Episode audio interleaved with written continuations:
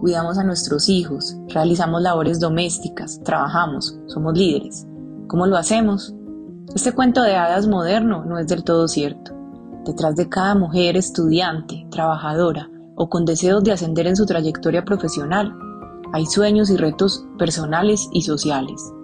Por un lado está la falsa creencia de las buenas mujeres, madres o esposas que deben estar siempre en casa cuidando de sus familias.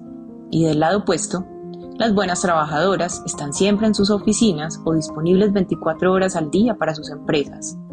Todos estos imaginarios alimentan otro monstruo aún mayor, ese que le sugiere a las organizaciones más exigentes que supuestamente es mejor contratar hombres que mujeres porque la vida femenina es compleja y está cargada de responsabilidades personales. Hoy, en el cuarto episodio de Mujeres Líderes, un podcast para escuchar caminos, cuestionar sesgos y romper techos de cristal, hablaremos precisamente sobre este sesgo. ¿Es cierto que a las mujeres les cuesta más conciliar la vida familiar y laboral que a los hombres? Soy Estefanía González, responsable de bibliotecas y centros culturales de Confama. Y hoy cuando introduzco esta conversación, recuerdo mucho los días del 2020, cuando todo cerró y todo quedó concentrado en nuestros hogares, el trabajo, el colegio, las labores domésticas, las preocupaciones, las incertidumbres. Y mientras estábamos trabajando, atendiendo reuniones, eh, entendiendo cómo funcionaba esta nueva normalidad, reinventándonos en el día a día, los niños también estaban reinventando su manera de estudiar y mientras yo estaba atendiendo una reunión, en un audífono tenía una clase y en altavoz tenía la otra, porque mis hijos son pequeños y necesitaban ese acompañamiento. Y pasé mis días entre reuniones, clases, inventos para que ellos eh, vivieran esta pandemia de otra manera. Y hay una anécdota que, que hoy la, la recuerdo y me río, pero que en su momento no sabía qué hacer.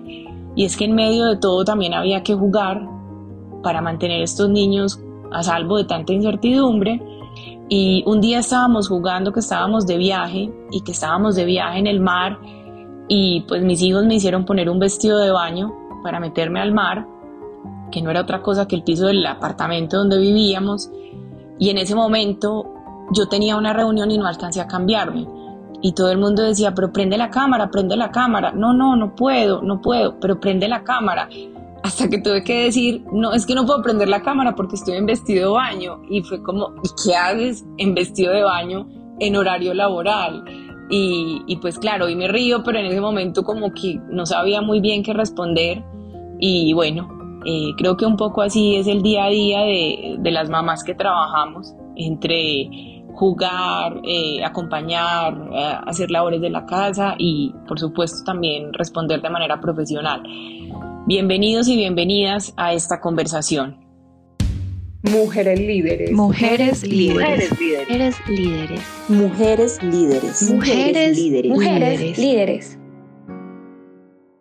Un saludo para todas las personas que nos escuchan. Mi nombre es Sara Ruiz Montoya, pertenezco al equipo de comunicaciones de Compama para conversar sobre el sesgo de que para las mujeres es más difícil conciliar la vida familiar y profesional, del que seguramente hemos escuchado hablar o que quizás también hemos experimentado, tenemos dos invitadas muy especiales, líderes, mamás y esposas también. Empezamos con Amalia Londoño, periodista, mamá de Elena. Amalia es directora de Caracol Radio Medellín. Ha trabajado en procesos de comunicación pública y privada, docencia y liderazgo de proyectos en radio, televisión y medios digitales a nivel nacional. También ha hecho parte de proyectos culturales como la Fiesta del Libro y la Cultura y la gestión para la restauración de la Biblioteca Pública Piloto, entre otros. Gracias Amalia por estar con nosotros, bienvenida. No, gracias a ustedes por invitarme. A mí me encanta conversar, entonces estas invitaciones siempre van a ser muy gratas para mí. Qué dicha. También nos acompaña María Paulina Villa. Ella es arquitecta con estudios en gestión y procesos urbanos de la Escuela de Ingeniería de Antioquia y Planificación Urbana Estratégica en la Universidad CIDEU, mamá de Gabriel y Felicia. María Paulina estuvo detrás de la concepción y construcción de un edificio emblemático y que es orgullo para todos los habitantes del Valle de Aburrá, que es Ruta N. También ha trabajado en proyectos estratégicos urbanos como la construcción de los parques biblioteca, el programa Medellín Digital y el Distrito de Innovación de Medellín. Bienvenida María Paulina, qué gusto estar contigo también aquí. También un gusto poder conversar hoy con ustedes, qué dicha. Para empezar esta conversación, quisiera preguntarles a María Paulina y a Amalia cómo han sido sus trayectorias profesionales, que ya mencionamos un poquito rápidamente, pero quiero que nos cuenten cómo han llegado al punto donde están. ¿Cómo es que una mujer puede llegar a alcanzar cargos directivos de poder o influyentes en este país? ¿Y cuál es el factor diferencial en ustedes que les ayudó a llegar hasta ahí y superar los límites que han superado? No sé, si quieres yo te respondo primero. Sara, yo creo pues que mi camino fue un poco eh, no tan consciente, ¿cierto? Uno va buscando y descubriendo cosas a lo largo de, su vida profesional. Eh, y pues cuando yo empecé muy joven, desde la universidad estaba trabajando y quizás esa proyección con claridad de a dónde quería llegar, como parecen pues muchas personas tenerla clara hoy desde, desde jóvenes, yo no la tuve. Entonces, siento que he llegado a donde pues en los lugares en los que he estado y, a ocupar los cargos que he ocupado, eh, queriendo es descubrir, tal vez. Eh, eso mm, siento que me ha nutrido porque he estado en lugares muy distintos entre sí. Y pues habrá críticas frente a eso, porque eso pues uno puede bordar y tejer un camino hacia un solo lado, eh, pero hay quienes creemos que tal vez la diversidad de espacios nutre muchísimo más. Yo he estado en televisión eh, en donde pues debo decir no me siento tan cómoda como en radio, por ejemplo, pero también he estado en organizaciones, en empresa, eh, como docente eh, y además en lo público. Y creo que cada uno de esos espacios me ha permitido descubrirme de una manera distinta para llegar, por ejemplo, hoy a un punto en el que podría decirte que no es que haya llegado, sino que sigo caminando, pero que hoy tengo tal vez una claridad más em, mayor pues frente a lo que yo quiero y frente a donde me siento más cómoda y donde puedo aportar más y donde quiero construir y con quiénes, que eso también pues es muy importante. Entonces el camino ha sido pues a punta de decir, ah, me, llamémosle a esto, así haya soñado en algunos casos como muy descabellado. Yo hasta he contado chistes en televisión y yo decía, ay, pero ¿qué es esto? Nada que ver conmigo. Pero esa experiencia en particular también me nutrió. O esos otros espacios donde era evidente que estaba en el lugar equivocado, pero también me di cuenta. Entonces luego, eh, pues al final es una cosa que lo enriquece a uno un montón personalmente y que hace que el camino te lleve a descubrirte a ti, hoy pues yo no creo que haya llegado como a una cumbre, ni mucho menos, sino que sí he llegado tal vez a esa, eh, a reconocer la búsqueda, que como te decía al principio ya para cerrar, no era tan clara al principio. Al principio simplemente empecé a entrar por las puertas que se me abrían, eso me nutrió y hoy tengo la claridad de saber qué puertas quiero que se abran. Mira, Paulina, ¿y qué, qué puertas eh, has descubierto tú que quieres que se abran en este tiempo? Cuéntanos tu experiencia. Yo, bueno, a ver, mi camino, bueno, yo no sé, yo también me parezco un poquito a Amalia en eso. Yo no, yo estudié arquitectura, eh, hoy me pregunto por qué. Nunca diseñé ni construí eh, ni edificios, pues, ni casas, ni nada me apasionó mucho la gestión. Entonces encontré en la gestión urbana, como en la gestión de esos proyectos transformadores de ciudad, una pasión, ¿cierto? Entonces he trabajado siempre en eso, en, en proyectos muy masivos, muy ambiciosos, que me conectan con como la, la pasión por el desarrollo, por la ciudad, por imaginar, ese debe ser mi lado bueno. imaginar unos futuros distintos. Em, yo en ese, pues em, cuando empecé a trabajar, cuando salí de la universidad, también me di cuenta que, que yo era una, pues una persona como súper buena para ejecutar. Em, eso luego fui descubriendo que es una energía muy masculina. Entonces eso me ayudó a ir pues como a irme destacando en los trabajos que tenía, a ir asumiendo cada vez más responsabilidades, proyectos más grandes. Em, equipos a cargo. Y bueno, pues eso es como lo que me ha traído hasta hoy. Esa energía es como la que me ha traído hasta hoy a donde, a donde estoy. Mm, no tengo la claridad de Amalia de, de que, pues de poder decir hoy es que yo quiero hacer esto lo otro. En este momento pues estoy como en un camino más de echar para adentro, que ya es una energía más femenina, de em, encontrarme, encontrarme, eh, no, no necesariamente conseguir las indicaciones de, de otros o de ejecutar, pues digamos que planes, sino, no sé, en un proceso más como de creación, de encontrar mis pasiones, de de saber para qué soy buena, de saber cómo eso puede servir en otros procesos. En esas estoy en este momento. Yo quiero preguntarles a las dos, en este, en este camino que han recorrido de descubrimiento, que bueno, podríamos no hablar como de un ascenso a la cima, sino de un camino en el que se van descubriendo a sí mismas, como le decía eh, María Paulina, un viaje hacia adentro también. Eh, ¿cómo, ¿Cómo se entreteje eso con un, con un proyecto de familia? Con, elegir eh, tener hijos, criar hijos, eh, decidir acompañar eh, personas desde cero y a la vez ejecutar, sembrar una carrera profesional y cultivarla. Si quieres, yo te respondo. A ver, para... María, primero que tiene más experiencia en la maternidad que yo, que apenas empiezo ese camino. Amalia, perdón, antes de que responda Paulina, Paulina, yo sé que, que e, ella, María Paulina nos contó que su, su hijo mayor, eh, Gabriel, tiene siete años y Felicia dos. ¿Cuántos años tiene Elena? Uno. Elena tiene 14 meses, sí, uno y dos meses. Ok, perfecto. Para continuar con la conversación y ambientar un poquito a quienes nos están escuchando. Dale, María Paulina. A mí me encanta que cuando uno es mamá ya empieza a, hablar de los hijos en, meses. En meses. y los que no tenemos hijos empezamos a calcular ahí como... Sí, bueno, no, entonces, a ver, pues yo de pronto muy condicionada por la sociedad, pues yo, yo no pienso como en eso. Yo no sé por qué razón, pero yo siempre quise tener hijos.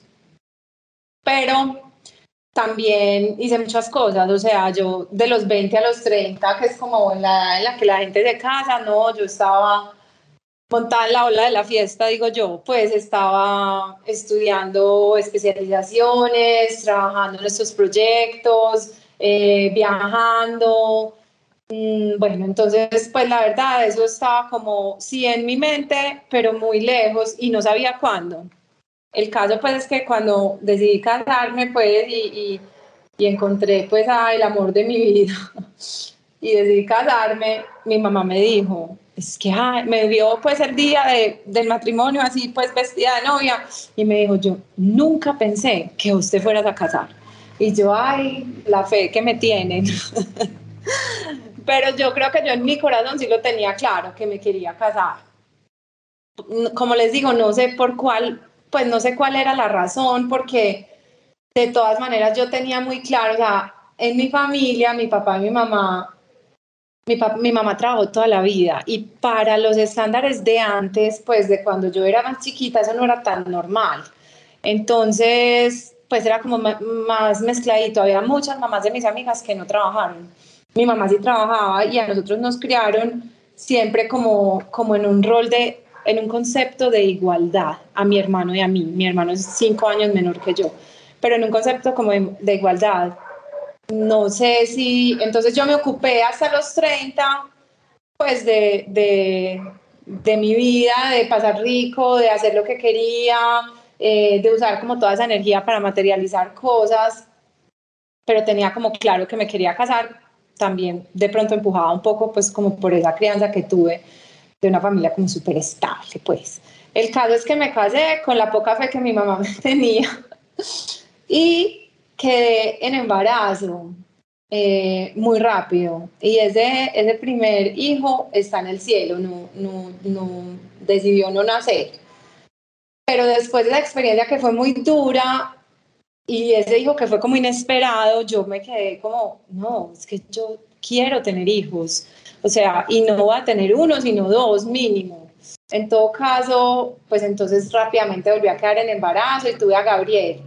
Y el día que yo tuve a Gabriel, me di cuenta que era como la colisión de dos mundos, pues como que yo dije ahí, me embalé, esto no, esto no es tan fácil, esto no es como a uno se lo venden, eh, pues como a partir de los estereotipos del mercadeo. La maternidad me pareció muy difícil porque yo tenía mucha energía masculina, entonces yo básicamente no sabía qué hacer con un bebé, ¿cierto? Entonces eso fue súper duro.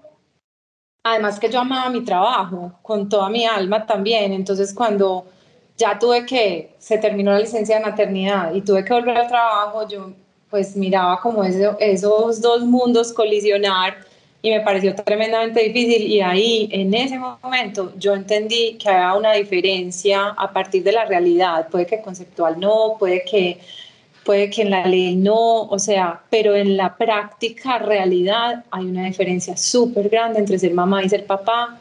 Y, y, y, y, me enfrenté como contra todos esos mundos súper difíciles de tratar de conciliar eso y, y bueno, la verdad es que es muy difícil de conciliar. Entonces yo me podría quedar hablando horas pues de las mil detalles que hicieron que, que eso fuera pues como como tan revelador, o sea, mucho tiempo peleé con eso porque claro, entonces uno se da cuenta que las empresas, para, para mí la definición más clara es que las empresas han sido una construcción masculina, las empresas han sido construidas por hombres tradicionalmente, ¿cierto? Entonces traen es como toda esa energía de crear proyectos, indicadores, mover equipos de trabajo, o sea, es, hay que invertir mucha energía y mucho tiempo y, y, y pues sí, como, como invertir todo lo que uno tiene para que esas empresas salgan adelante, ¿cierto? Entonces, cuando las mujeres llegamos y llegamos y además tenemos hijos, mm, eso para las empresas es como todavía una, una, pregunta o una inquietud como inconsciente que tienen. Y es cómo hacen para conciliar eso, porque claramente las dos cosas al 100%, como nada en la vida, se pueden hacer. Entonces, unos, uno, las empresas esperan que las mujeres con, hijos rindan igual, es que la palabra está como en, el, para mí el problema es como la palabra igualdad, rindan y tengan el mismo desempeño que un hombre. Y eso, pues obviamente tenemos todas las capacidades para hacerlo. Lo que pasa es que tiene un costo también muy alto para nosotros y para nuestras familias, porque entonces al cabo de un tiempo, yo me acuerdo que cuando Gabriel tenía como un año, yo llegué un día que dije, no puedo caminar más, o sea, yo siento que no puedo dar un paso más, que estoy agotada, porque yo soy muy exigente conmigo, entonces yo sí quería dar el 100% en el trabajo y dar el 100% en la casa con, con Gabriel. Y Amalia lo de estar viviendo, esos primeros años de vida de los niños son muy duros, entonces yo me quejaba mucho y mi esposo me decía, tú eres el mejor anticonceptivo que hay porque nadie que te oiga esa historia quisiera tener hijos. Sin embargo, yo soy la más defensora de los niños. Pero, pero sí, me, sí me dio muy duro, me dio muy duro y, y entonces también, pues también fui tratando como de, de balancearme porque no se trata como de exigirle al sistema tampoco eh, que de un día para otro cambie, pero sí hay que dar como esas pequeñas discusiones en las empresas porque las empresas si quieren, si quieren incorporar a las mujeres y si las mujeres nos queremos incorporar a las empresas como es la tendencia y lo que está pasando, que me parece pues muy valioso el proceso, las empresas necesitan repensarse, porque es que no es poder incorporar a una mujer que tiene hijos, o sea, no es, no es, no es encajarla, y, eh, y, adaptar pues como todo a esa realidad. Es que las empresas no son family friendly, las empresas no son amigables con las familias, ni con las mamás, ni con los papás. O sea, pedirle a una persona que trabaje en horarios extremos, que viaje dos semanas al mes, em, que esté disponible 24/7, eso cómo es compatible con la maternidad o con la paternidad, no es. No es. Entonces, los papás somos haciendo malabares a ver cómo lo conciliamos al cabo de unos años todo el mundo está tomando ansiolíticos porque no puede, ¿cierto? Entonces, me estoy extendiendo como mucho aquí, pero es que es un tema como que me apasiona bastante. El punto es, yo ahí entendí que había una diferencia, que no podía simplemente pedirle al sistema que, la, que, que, que me soportara o que, me, o que se adaptara a mí, eh, sino que iba a tener que ser en equilibrio y que, y que pues gracias a Dios yo estaba también en organizaciones que eran muy flexibles y me aceptaron un montón de, de cositas, pero, pero ah, falta mucho.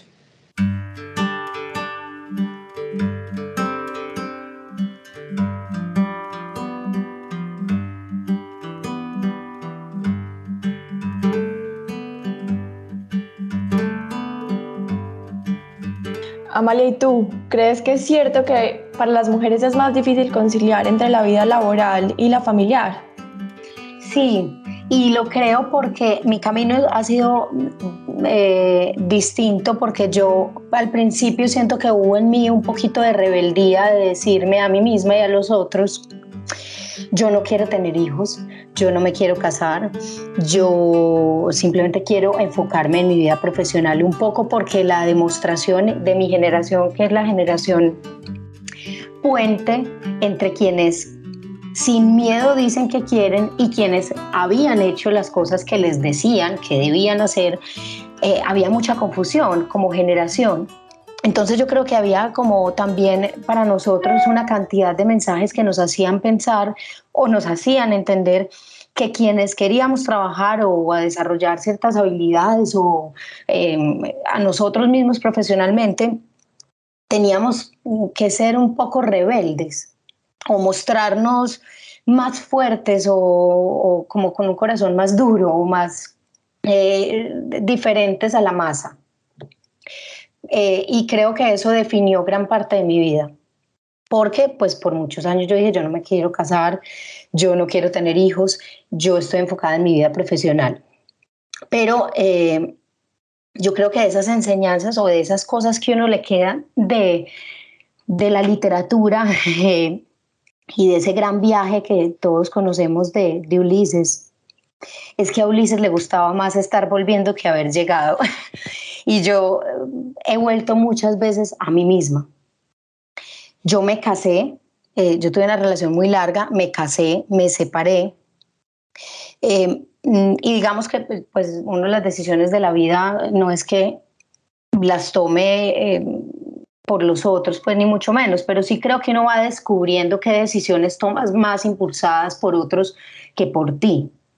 Y creo que en mi camino he tenido que volver mucho a mí misma para reconocerme, pensar, analizar el contexto y hacer ese autodescubrimiento de qué es lo que yo quiero y qué ha sido lo que me han dicho que yo debo ser.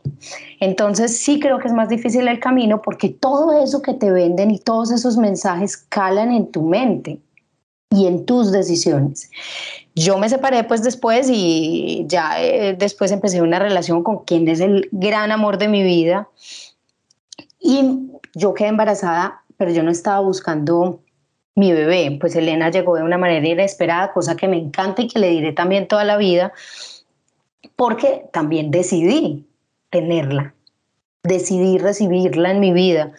Y apenas ahora estoy descubriendo lo que eso significa a mí, que me había negado de dientes para afuera la maternidad, pero que muy en mis entrañas siempre supe que quería ser mamá y que hoy todos los días pues lo descubro, ¿cierto? Pero nunca había vivido en mi vida profesional previa como esa discusión. La empecé a reconocer apenas ahora que, que fui mamá y que fui mamá además inesperadamente. Llevaba muy poco tiempo en mi trabajo em, y pues dar la noticia, decir, y yo decía, pero yo por qué estoy dando esta noticia con tanto misterio? ¿Por qué me preocupa tanto una organización si lo que se está definiendo es mi vida entera? Eh, y eso para mí fue un camino que se me abrió de volver, como te dije, otra vez a mí misma y darme cuenta que todos los espacios laborales en los que había trabajado eran hostiles con la mujer, pero que yo nunca había reconocido tampoco que eran mucho más hostiles si esa mujer tenía una familia con hijos. Entonces, bueno, eso, la pregunta que me hacen, la respuesta es sí, sí es más difícil. Por lo mismo que dice Paulina, porque las organizaciones están diseñadas por mentes masculinas, pero también porque por todas las ideas que hemos generado alrededor de la mujer que trabaja, que hace, que dice, que todo y que es todo. No, y, y también está, está bien decir no soy capaz o está bien como enfrentarte a una cantidad de cosas y analizarlas y decir hasta dónde llegas y hasta dónde no. Y en parte yo creo que también la maternidad nos regala algo y es como un momento para parar. Yo fui mamá en pandemia, es decir, tuve un embarazo en cuarentena. Entonces había una cuarentena pero yo tenía una cuarentena dentro de la cuarentena y para mí fue como otra dimensión. Paré, me escuché, me reconecté conmigo, con mi esencia, me cuestioné y me di cuenta en una conversación, en un diálogo que hoy continúa con mi pareja, porque afortunadamente es una pareja con la que puedo conversar ampliamente de todo, que eso es lo que necesitamos, más conversación para entender al otro, para entender la economía del cuidado, la responsabilidad de ambos padres, el presente, el futuro, la liberación del tiempo, pues tantas ideas como que no se han hablado públicamente y que yo creo que tampoco se han hablado privadamente, porque bueno, eh, nosotros si hablamos de una cultura en Medellín, yo creo que todos podremos coincidir en que nos han mm, instalado una idea de familia que no es la única pero que es la única que está instalada en nosotros, pues o en la gran mayoría. Entonces, bueno, te respondo que sí, pero esa es como la historia del proceso que sigo viviendo. Es que lo que dice Amalia, pues eh, me, cuando yo les decía que es que cuando yo tuve hijos, o sea, yo antes de tener hijos, yo dije, no, yo podría ser presidente del mundo, o sea, yo no, no tengo ningún límite. Cuando tuve hijos y me di cuenta que es que sí era muy hostil y muy distinto el, el el mundo para una mamá que trabaja que para el resto del universo. Em, pues ya dije, pero porque lo tuve que pagar muy caro. Ya dije, esto no es tan sencillo. Y uno se va dando cuenta en cosas muy, muy tranquilas. O sea, la licencia de maternidad para mujeres es 18 semanas. La licencia de paternidad es una semana. Entonces, al cabo de una semana, con lo que decía Amalia de el cuidado, al cabo de una semana los papás retornan al trabajo, entonces, que pues finalmente quien queda a cargo de ese ser es la mamá, en el mejor de los casos, porque también hay mamás que ni siquiera tienen cómo darse esa licencia de maternidad. Al cabo de los tres meses, pues quien está asumiendo el 90% de las tareas pues en promedio hay casos pues en, un espectro gigante, es la mamá. Entonces la posibilidad de que cuando la mamá se incorpore al trabajo pues deje de hacer esas tareas pues es, más difícil y es un proceso súper inconsciente, o sea, ¿quién va a cambiar más pañales? Además la alimentación es un, es, es un, o sea, los hombres no dan leche biológicamente, las mujeres son las que alimentan, y vos tenés pues como toda esa presión de la sociedad encima, entonces te vas dando cuenta pues como que eso no es ningún cuento de hadas, es, es, es muy distinto a como te lo venden las propagandas de pañales. A propósito de la licencia de maternidad de la que habla María Paulina, en Colombia las leyes que protegen a las madres trabajadoras han ido avanzando la licencia de maternidad desde agosto de 2021 es compartida con el papá durante las últimas seis semanas de las 18 que comprende la licencia y la protección de su empleo durante el embarazo y los cinco primeros meses del bebé también han sido un progreso en cuanto a la protección de las madres trabajadoras en Colombia. No obstante, luego de la licencia, la vida de las mujeres sigue siendo muy retadora. Adicional a sus horas de trabajo remunerados, se estima que gastan casi ocho horas diarias en tareas domésticas no pagas, mientras que los hombres gastan al menos cuatro horas en labores del hogar. Yo con esto quiero preguntarles también, ¿sienten que los hombres en general les cuesta también lograr el balance entre la vida familiar y profesional. Lo han visto de pronto en sus entornos laborales, con sus compañeros de trabajo, con sus líderes y con sus subalternos también. Yo me voy a meter ahí eh, y yo creo que no es que uno vea el balance, sabes que yo creo que tiene que haber un cambio de mindset y muchas conversaciones para, para llegar a ese balance. Y creo que hablar de balance también a veces hace daño a la mujer porque es como un reto permanente como tú tienes, ay, pero ¿cómo haces? Y entonces está ahí la presión, la presión de haces esto, haces lo otro, haces lo otro, pero definitivamente en ese, pues en esa cantidad de actividades, casi siempre hay alguien que se olvida y es uno mismo, pues es lo que tú eres como mujer, independiente de lo que eres como mamá, como pareja y como profesional. Uno es una mujer con unas características, unos gustos, unas afinidades, unas amigas, unos grupos que uno quiere compartir independiente, sola, eh, o, o también los espacios de soledad. Entonces yo creo que el tema del balance a veces puede ser una presión innecesaria lo que yo sugiero y sí he logrado que, pues he logrado ver o he intentado también vivir yo, es como una permanente, un, descubrimiento, yo insisto, un volver a uno mismo para saber qué es lo prioritario en ese momento de tu vida, porque tal vez priorizamos cosas en un momento eh, equivocado y podemos perder lo más valioso. Y ahí me voy hacia luchas de algunas mujeres que siendo mamás eh, quieren tener en ese momento el cargo de mayor éxito. Es posible, claro que es posible, pero yo creo que hay que reconocer a consta de qué y tomar la decisión. No puede ser que años después uno diga si era el momento, si era lo que más importaba, porque yo creo que todas las mujeres vivimos la maternidad distinto, la vida profesional distinto, uno no puede unificar las ambiciones, uno tampoco puede unificar las formas de ser mamá, mm, ni las formas de estar, porque no estar no es solamente estar físicamente al lado de alguien, sino estar con calidad al lado de alguien.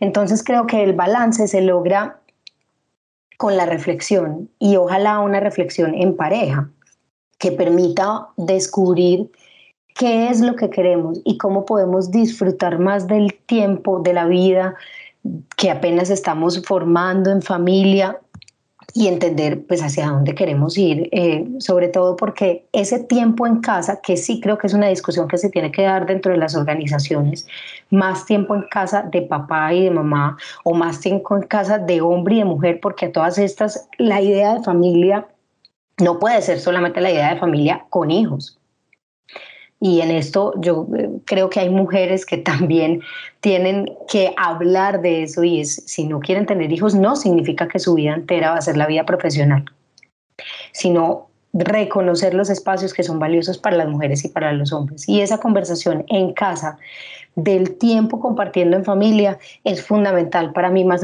que el balance, es el tiempo de reflexión que uno tenga para con su familia, sea con hijos o sea sin hijos, poder discutir y entender qué búsquedas quieren hacer juntos. Al fin y al cabo de eso se trata, de construir una familia es pues compartir un camino, ¿cierto? Entonces creo que hay, que, hay que hablar mucho de ese camino, de hacia dónde va, de, de, si hay que volver a analizar otras cosas, pero sobre todo de reconocer qué es lo importante en cada momento que se esté viviendo.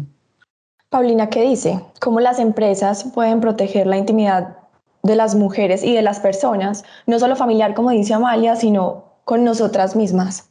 Pues yo creo que, pues Amalia dijo muchas cosas valiosas, em, sobre todo pues ese, ese tiempo, ese, ese, tiempo como que no está destinado a la empresa es súper importante.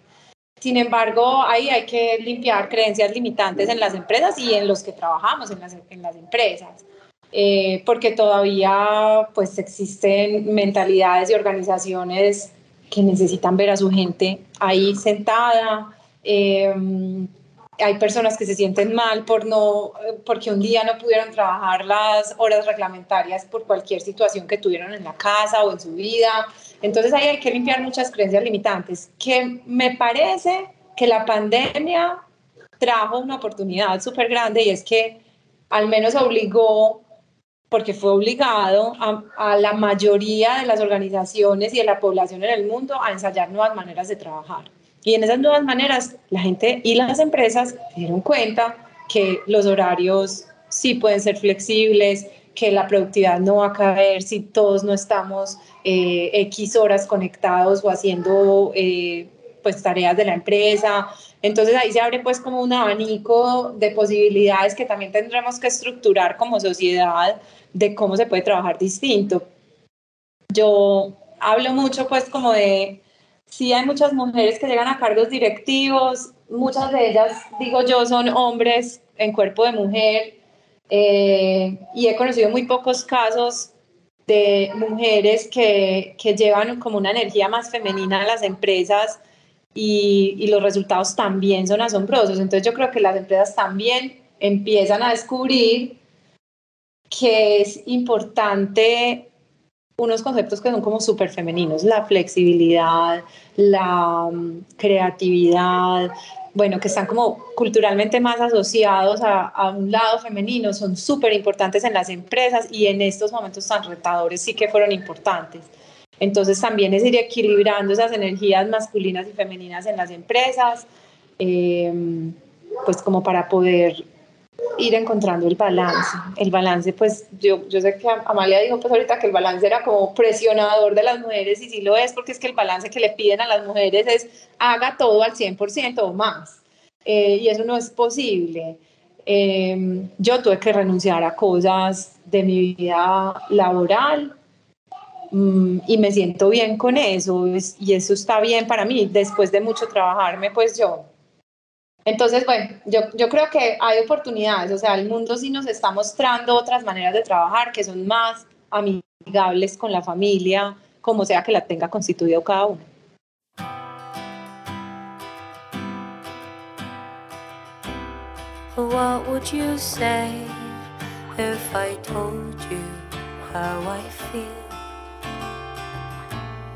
What I've been hiding for so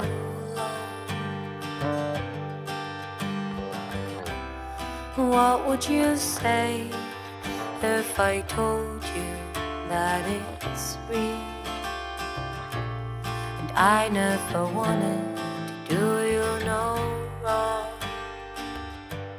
¿A qué tipo de cosas ha tenido que renunciar en concreto cada una desde que son mamás dentro de su trabajo?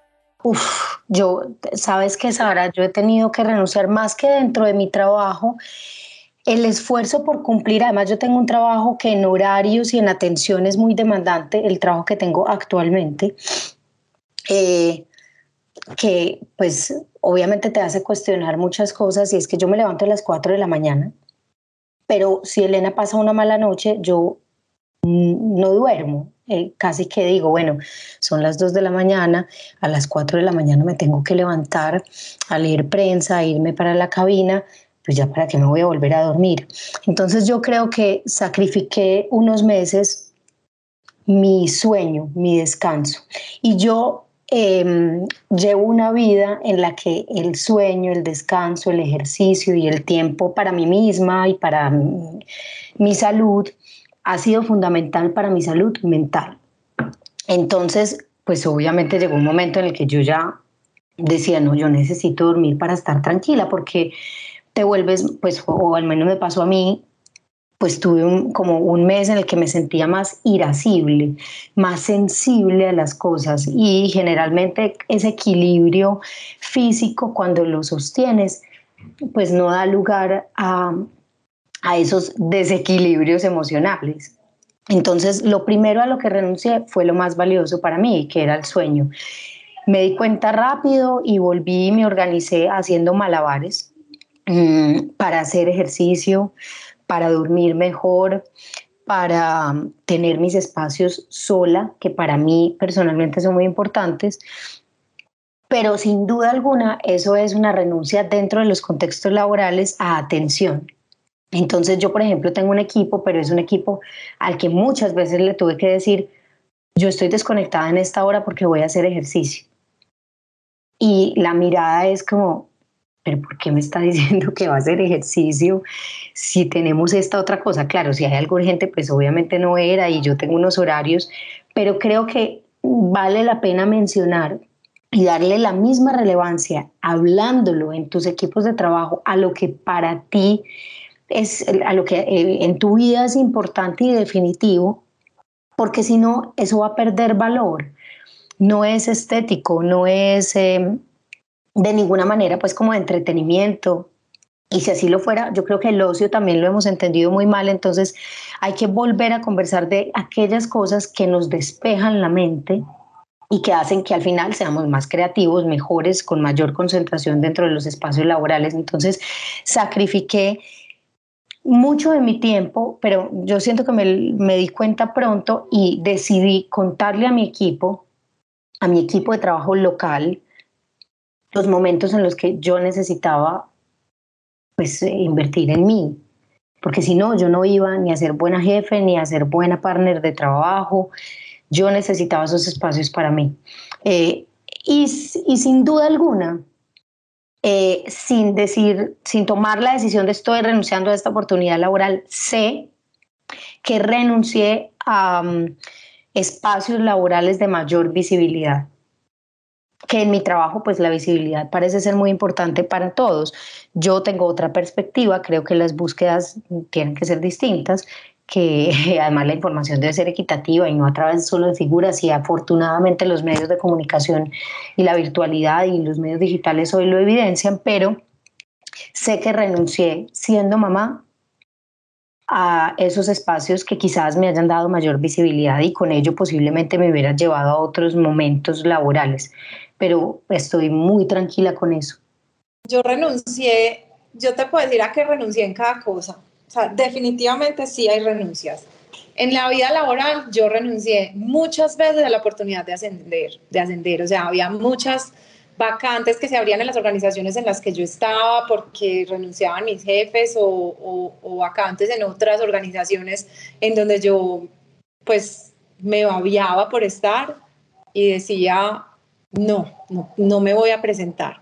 Pero ¿por qué no te vas a presentar? No me voy a presentar porque yo sé que lo que se está esperando ahí es más disponibilidad, más, em, sí, más horarios extendidos, más viajar eh, y muchísima más energía puesta ahí y yo no estoy dispuesta a entregar ni un ápice más porque ya no puedo, o sea, no, no, no, no, puedo dar ya lo que no tengo, ya aquí estoy como en mi límite de entregar en el lado laboral. Entonces renuncié a muchas, a muchas oportunidades de ascender. Em, en mi vida personal, como dice Amalia, yo no he sido tan juiciosa en poderla defender tanto, o sea, últimamente he ganado en eso, pero me, me acuerdo pues como al principio con Gabriel más pequeñito y sin que feliz de haber nacido no, no fui capaz. Y era, um, renuncié a mí, muchas cosas mías, o sea, a, salir con amigas y amigos, a viajar por placer, eh, pues tal vez solos mi esposo y yo, yo sola, a muchas actividades como de ocio. ¿Por qué? Porque o estaba demasiado cansada o sentía que ya había gastado todo mi tiempo en el trabajo y que era demasiado injusto con mi hijo o con mis hijos no, pues yo irme ya entonces para una comida o para tres comidas en una semana o salir o irme en mis 15 días de vacaciones al año, irme sin ellos, ¿cierto? Entonces, en mi vida conmigo renuncié a muchas cosas y a muchos espacios de ocio. Y en la vida con mis hijos uf, también renuncié a muchos momentos de presencia, o sea, mi estilo de crianza eh, se basa mucho en la presencia. Y entonces eh, me acuerdo, una vez me tocó viajar 15 días seguidos a Israel y a Singapur. Además eran unos países muy lejos de Colombia y mi hijo tenía ocho meses. Y mm, Uy, no, yo me acuerdo que todavía lo estaba alimentando, entonces yo era con ese extractor por todos los aeropuertos del mundo, encerrada en un baño, mejor dicho. Pues eh, yo dije, en ese viaje yo dije, no puedo, o sea, esto no es viable, esto no es viable. Además porque sentí que aquí en la casa, mientras yo estaba por el mundo, estaban pasando muchas cosas y, y uno piensa que los niños no se dan cuenta, pero sí se dan cuenta. Uy, y aquí, cosas pagan. porque yo me, no dije una cosa que me he perdido este tiempo y que pues espero, pues o, ya sé que, que no será más. Y es que desde que voy a la oficina, yo antes iba a las 9 de la mañana y hacía virtualidad y trabajo presencial, pero desde que voy a la cabina a las 4 y media de la mañana, no veo a Elena cuando Elena abre los ojos por la mañana. Y bueno, eso ha sido pues determinante también para mi vida y para analizar justamente lo que decía ahora, las prioridades. Pero, pero uno sí se pierde espacios, claro. Y el tema del extractor, yo creo que muchas mujeres lo hemos vivido. Eh, y es viajar con una parte de esa necesidad de ellos, pues con el recordatorio de que los estamos dejando por un rato. Yamale nos contaba que en la pandemia estuvo gestando en su vientre a Elena y nos contó que fue un viaje hacia adentro. A María Paulina le quiero preguntar cómo cambió su relación con el trabajo y familia durante el confinamiento. En Colombia, pues muchas mujeres perdieron sus empleos a causa de la pandemia y no pudieron regresar a ellos. Según declaraciones del director del DANE, a la fecha de hoy, con la recuperación económica que hemos tenido, aún quedan por recuperar 500 mil puestos de trabajo para volver a los niveles del 2019. Por cada hombre que regresó a su empleo, hay cuatro mujeres que no lo han podido hacer. ¿En algún momento tuviste que parar o tomarte algún tiempo para tratar conscientemente de conciliar la vida familiar y la laboral? Uy, no, es que esa pregunta está, está muy buena. O sea, yo creo que todos los seres que estamos hoy vivos en el planeta y nos tocó vivir la pandemia, pues podremos contar las mil formas en, la que, en las que pues, nos vimos tocados por la pandemia.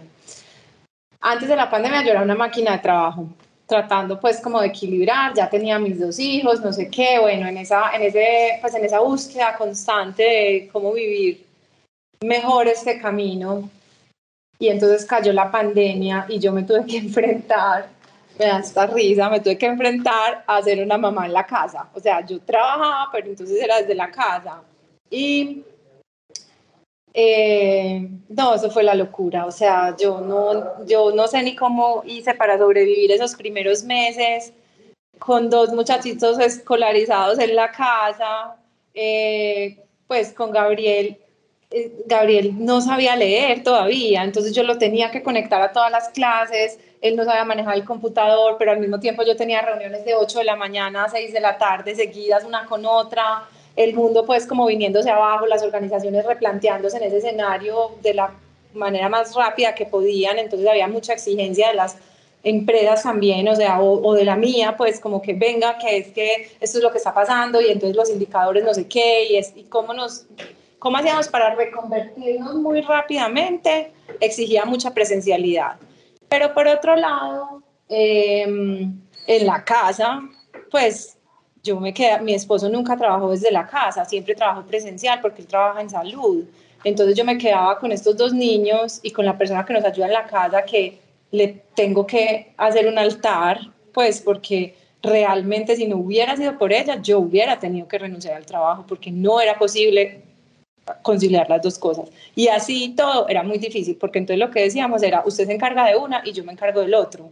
Eh, pero casi me enloquezco, o sea, literal, a mí llegaba mi esposo y me decía, uy, qué cansancio. Llegaba al trabajo y yo lo miraba y yo decía, no, a mí no me hables de cansancio, que vos no sabes de lo que estás hablando.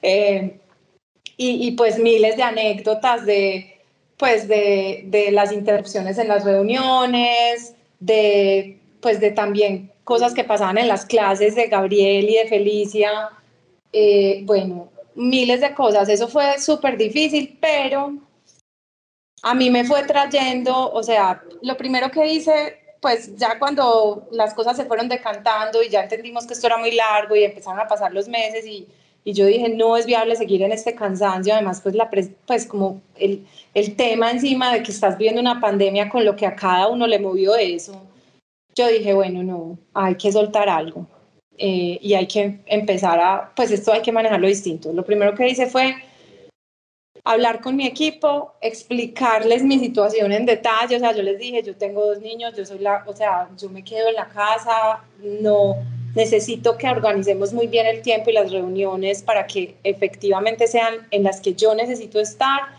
y puedo agregar valor y en las que no, pues no voy a estar. Entonces liberé un poco como la agenda Y eso ayudó un montón a ambas cosas, a que yo estuviera más tranquila y a que el equipo eh, pues desarrollara las personas que lo necesitaban hacer desarrollaran las capacidades porque se vieron también enfrentadas pues a que había que resolver temas pues sin que yo estuviera.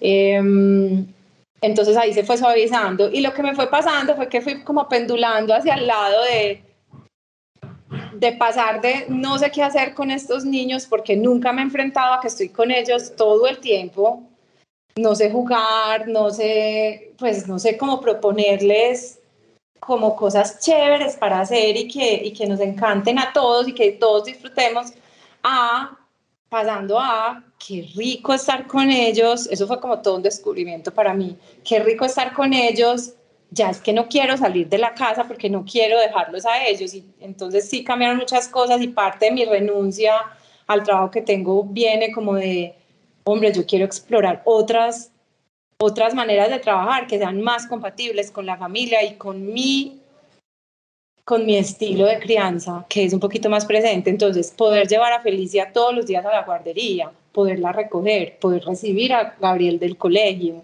Eh, poder acompañarlo en cualquier tarea que tenga que hacer, poder llevarlo a una clase de tenis, eso ya para mí es súper importante, pero eso tiene que ser compatible y ese es el camino que estoy buscando con que yo también quiero servir y, y poner al servicio, sí, como de, del entorno en el que yo estoy, las cosas que yo sé. Tu silencio no miente ni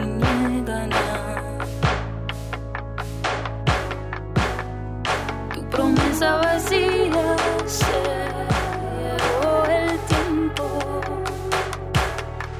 ¿Qué recomendaciones les darían a aquellas mujeres que sienten que deben hacer renuncias personales para trabajar, para poder tener una carrera profesional y a la vez mantener su, su entorno personal, familiar, viento en popa? Pues Sara, yo creo que por un lado escuchar este tipo de conversaciones, por ejemplo, eh, espacios que afortunadamente se han abierto en los últimos años y que permiten que estos temas que antes no se hablaban públicamente ya sean más compartidos, em, conversar con otras mujeres, tener tribus femeninas es poderosísimo porque pues es muy bueno la diversidad, pero entre nosotras también nos entendemos y esos grupos femeninos dan fuerza, soporte, apoyo y son muy útiles porque la experiencia de todas es muy distinta y no es una recomendación, sino simplemente escuchar cómo otras han podido vivir sus experiencias para descubrir cómo uno puede vivir la propia y, conversar al mismo tiempo, eh, escuchar y hablar, porque también decir las cosas que uno va viviendo, sintiendo, explorando, descubriendo, hace mucho bien. Eh, la mente suele ser en muchos de nosotros, eso depende de la personalidad, en la mía, por ejemplo, es una cantidad de ideas que me atropellan y a mí me funciona muy bien hablar porque me da claridad. Entonces, eh, para mí es escuchar a otras mujeres, otras experiencias, a estos tipos de espacios, charlas, eh, conversaciones que se están dando y al mismo tiempo buscar con quién hablar. Em, no necesariamente buscando un consejo, sino eh, haciendo, verbalizando todo eso que uno siente. Y Paulina. Bueno, yo, pues yo lo único que creo que recomiendo es que que en el proceso de, de la maternidad y el trabajo haya mucha conciencia. O sea, ¿qué es conciencia? Sepa que va a ser retador.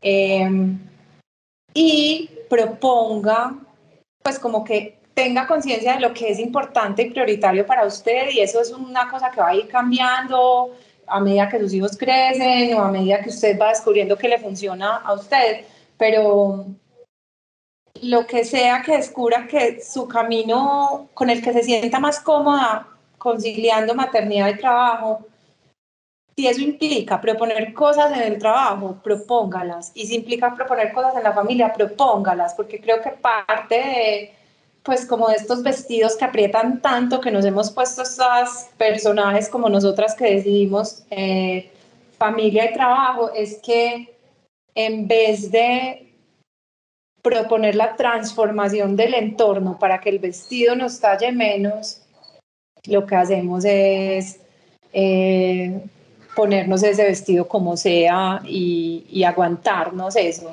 Entonces, entonces, yo creo que hoy las organizaciones están un poquito más dispuestas a oír esas propuestas. La legislación ha avanzado, entonces eh, las conversaciones de este tipo ya se pueden dar. Alguien me decía, no deje que le pongan las condiciones.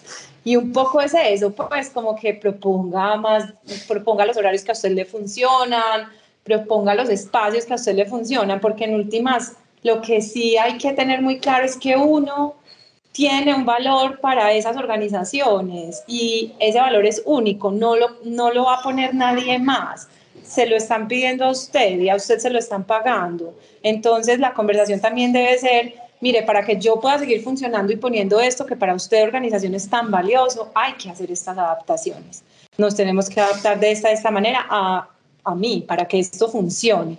Y hay organizaciones que lo van a aceptar o no. Por eso es y ya pues usted tomará su decisión, pero por eso lo digo, es como con conciencia, no nos trajemos entero como que tenemos que hacerlo todo súper bien y adaptarnos a todo, a la familia, al super trabajo, no sé qué. No, también podemos proponer que se den los cambios y en la medida en que todas las organizaciones vayan haciendo esas adaptaciones, yo creo que va a haber muchísimo más espacio para todas las que vienen y, y eso va a ser pues mucho más armónico en este mundo y a los tomadores de decisiones que son tanto hombres como mujeres, que tienen cargos de decisión, que tienen el poder de transformar realidades en sus lugares de trabajo, ¿qué mensaje les dan ellos? ¿Qué, qué vestidos se tienen que poner?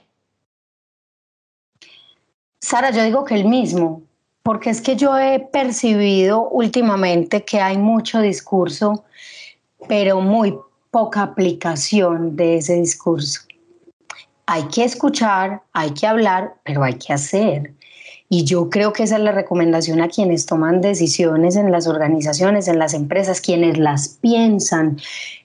Hombre, no es solamente hablar de cómo apoyar ideas que disminuyan la brecha de género en esos espacios, es como en los espacios laborales que ya son cotidianos reducir esas brechas, cómo poner en práctica eso que está por todos lados hoy.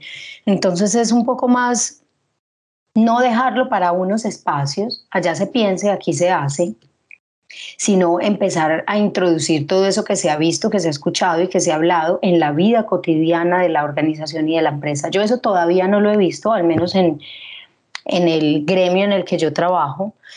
Eh, creo que se va a demorar además en este gremio, insisto, pero en organizaciones y, yo pues trabajo también con otras empresas, yo creo que sí hace falta más la toma de las decisiones.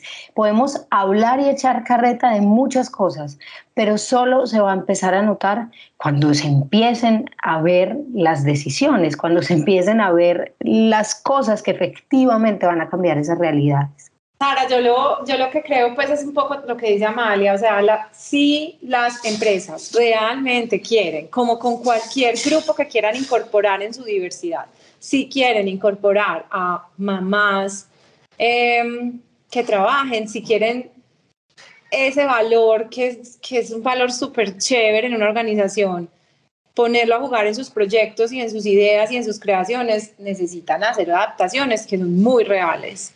Entonces yo todavía las veo muy tímidas. Me acuerdo mucho, pues como de una persona con la que trabajé que que por ejemplo se iba a las dos y media de la tarde y todo el mundo la miraba muy feo, ¿cierto? Porque también las organizaciones no solo es el tomador de la decisión, sino cada persona que trabaja ahí.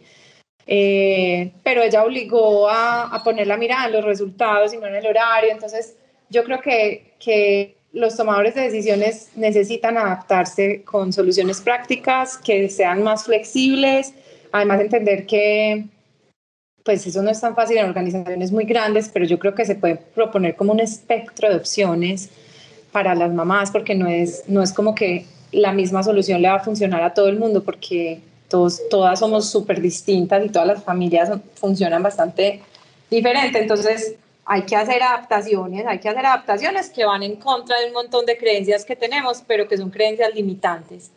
Entonces, eh, sería bueno empezar por escucharlas. ¿Qué tal si si, es, si hay más de estas conversaciones que yo oyendo el resto de episodios del podcast me quedaba pensando, tal vez este no está como tan, tan, tan fácil de resolver, eh, porque todavía es una conversación dura en la sociedad. Entonces, si empezamos en las organizaciones escuchando a las mamás trabajadoras, yo creo que, y a los papás, pues yo creo que de ahí saldrían muchísimas opciones para esos tomadores de decisiones. Muchas gracias a Amalia Londoño y a María Paulina Villa por estar con nosotros, por compartirnos sus experiencias, por abrirnos su corazón y por darnos pistas sobre cómo derrumbar el sesgo de las mujeres les cuesta más conciliar la vida familiar y profesional. No, gracias a, Sara, a Confama, a Paulina y pues a todos quienes hicieron parte de este podcast, a María Viviana que sé que también respondió algunas preguntas y que también vive esto todos los días con su familia. Qué bueno que conversemos acerca de lo que viven las mujeres, los hombres, las familias y que tengamos estas conversaciones públicas y que mucha gente las escuche, ojalá. Sí, por mi parte también gracias. Valoro un montón que, que con fama y que las organizaciones estén preguntando estas cosas y que abran estas ventanitas de oportunidad para, para escucharnos. Entonces, eh, pues es, un espacio que aprecio bastante. Muchas gracias Amalia también, porque es súper bueno oír a otras mamás eh, hablar pues como de, cómo lo vivimos y no, pues a ustedes todos, muchas gracias. Por último, vamos a escuchar a María Viviana Botero, presidenta ejecutiva de Pro Antioquia, mamá de Gabriela de 11 años y de Federico de 9 años, esposa, pero también abogada, politóloga de la Universidad de los Andes, con un MBA en Northwestern University. A María Viviana también la invitamos a ser parte de esta conversación y nos entrega amorosamente este mensaje.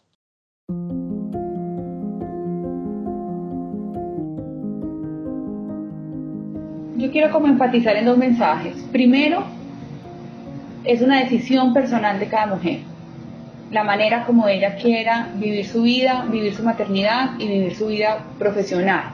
Mi caso personal es uno donde yo decidí combinar las dos actividades y siento que he logrado hacerlo. Eh, y aquí viene mi segundo mensaje y es la comparación es absolutamente nociva. Creo que las mujeres nos ponemos y nos fijamos unos estándares absolutamente incumplibles que en última llevan a la frustración absoluta. Entonces creo que cada uno tiene que encontrar su camino, encontrar qué tipo de mamá es, encontrar el esquema para hacerlo, eh, cómo combinar las dos actividades. Pero si una mujer toma la decisión de suspender su carrera profesional para dedicar unos años a cuidar a sus hijos, esa es una decisión absolutamente válida que tenemos que acompañar.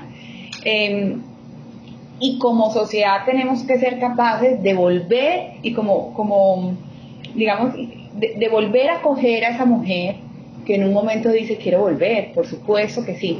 Eh, ¿Y cómo, cómo hacerlo?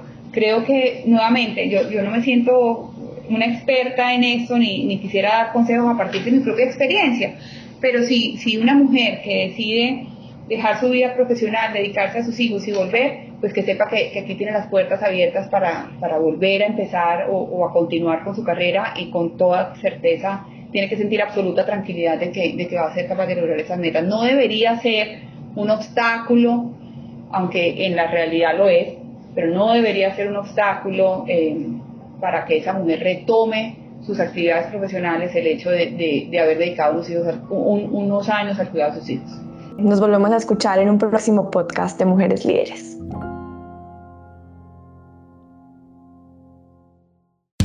Mujeres líderes. Mujeres líderes. Mujeres líderes. Mujeres líderes. Mujeres líderes. Mujeres líderes.